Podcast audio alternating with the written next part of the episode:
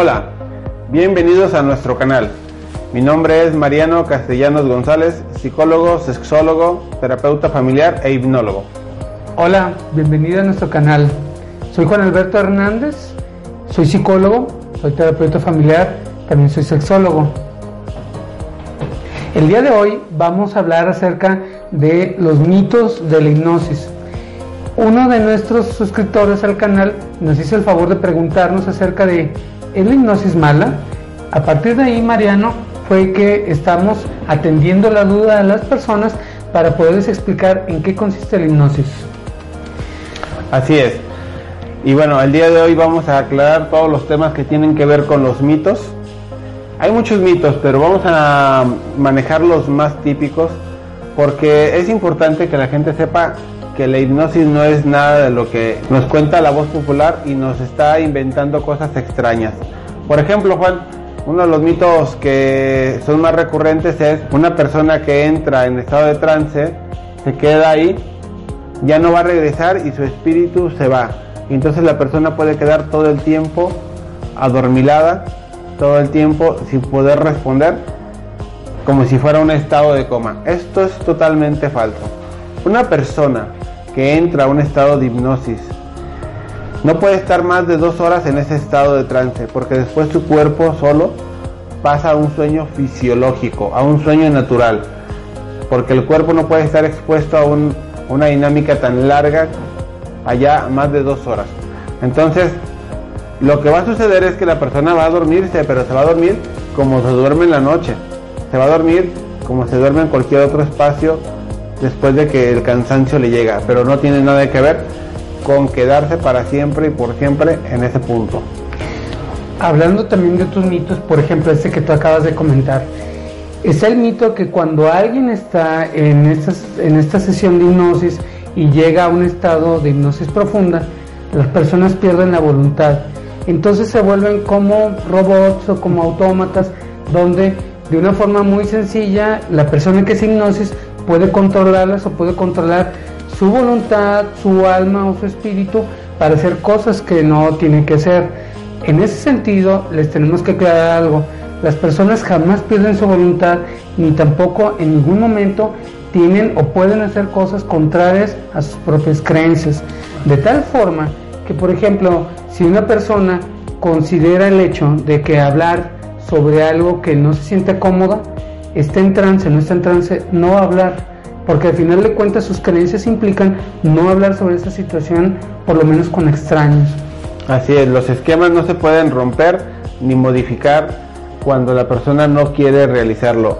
Y en hipnosis no se puede hacer nada que atente o que pueda generar algún daño a lo que la persona trae. Es obvio que si la persona en sus esquemas de creencias trae la posibilidad de ser eh, un ladrón o, que se aprovechen de la persona, pues lo que está haciendo el trance de hipnosis, si no tiene ética, lo puede hacer.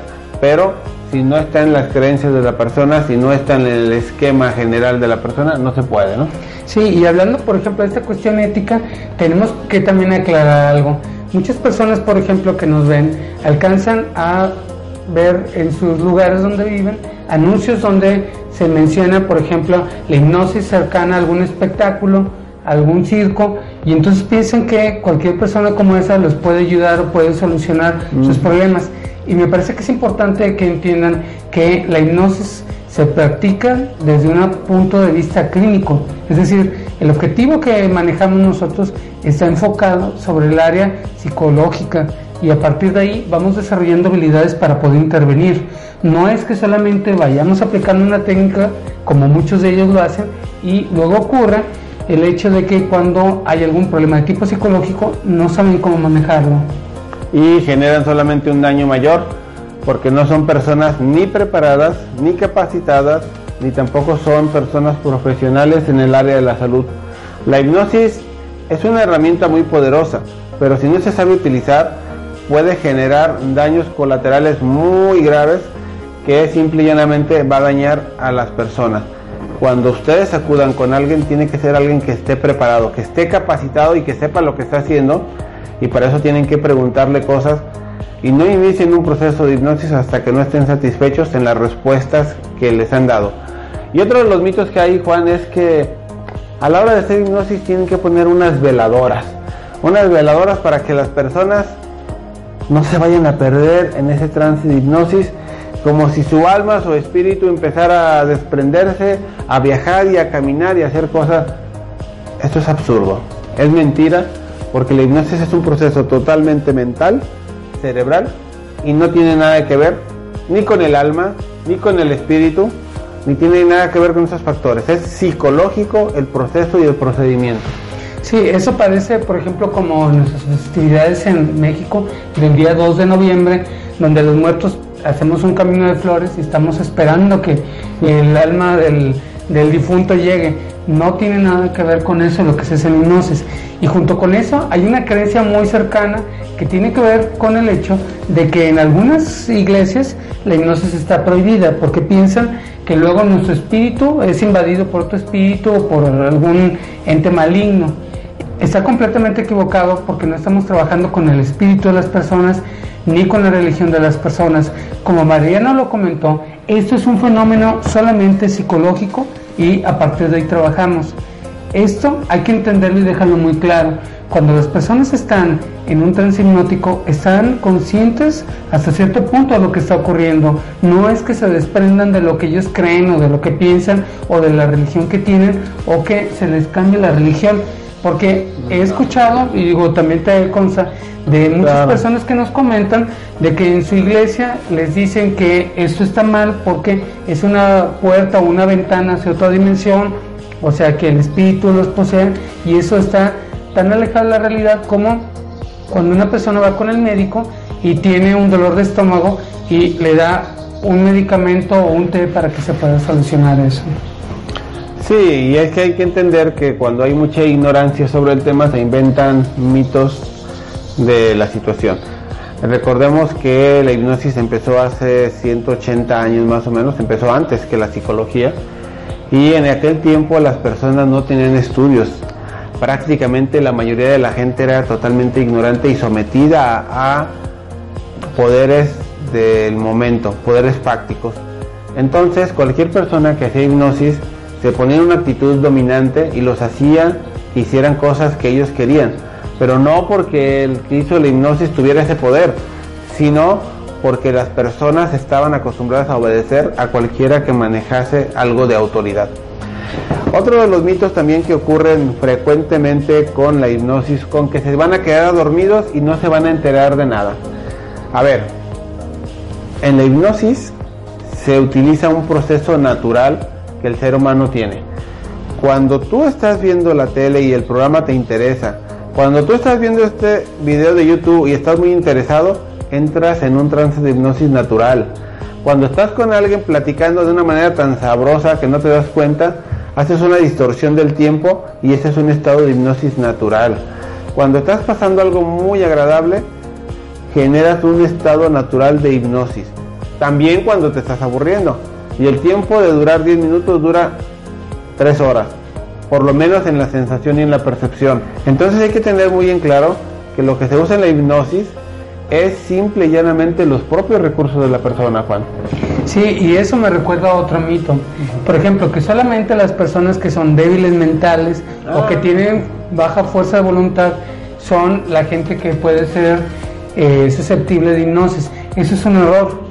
Tenemos muchos años, por ejemplo, trabajando y desde hace más de 100 años se ha comprobado que la hipnosis es susceptible para todas las personas, incluyendo personas que parece que son difíciles de trabajar, como personas que se dedican a trabajar en los cuerpos policíacos, en la milicia, y aún así, por ejemplo, se puede trabajar con ellos.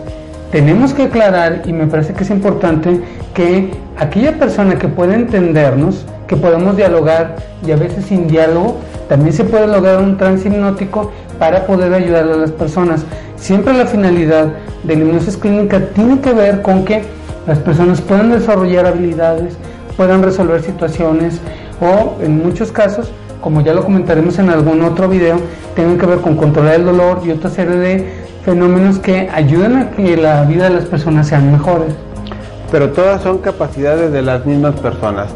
Todo está en la persona. No es que el hipnólogo haga cosas mágicas y extraordinarias. El hipnólogo Evidentemente, mientras más recursos tenga para saber cómo aprovechar lo que la persona tiene, puede generar que la persona haga cosas mejores para su propia vida. Pero nada que esté fuera de la persona se puede utilizar. Es todo recurso del ser humano con quien se está trabajando la hipnosis. La hipnosis se puede aplicar al individuo, a la pareja o a una familia. Pero son procesos específicos, puntuales para llegar a cabo esto. Bien, les queremos agradecer que hayan estado con nosotros. Recuerden que nos pueden encontrar en nuestras siguientes redes sociales. Página web www.marianocastellanosgonzalez.com Página de Facebook Mariano Castellanos González Twitter arroba tf-mariano correo electrónico mariano castellanos gonzález arroba gmail.com y también tenemos otras redes cuando sí tenemos una eh, cuenta en Instagram que es soluciones en psicología. Tenemos también una cuenta en Twitter que es arroba soluciones sí con PSI al final tenemos también nuestra página de Facebook que es Soluciones en Psicología y finalmente también tenemos una cuenta de ebooks para todos aquellos que además de vernos en nuestro canal de YouTube quieren también escucharnos. Lo pueden encontrar en ebooks.com en barra Soluciones en Psicología. Hasta pronto. Nos vemos.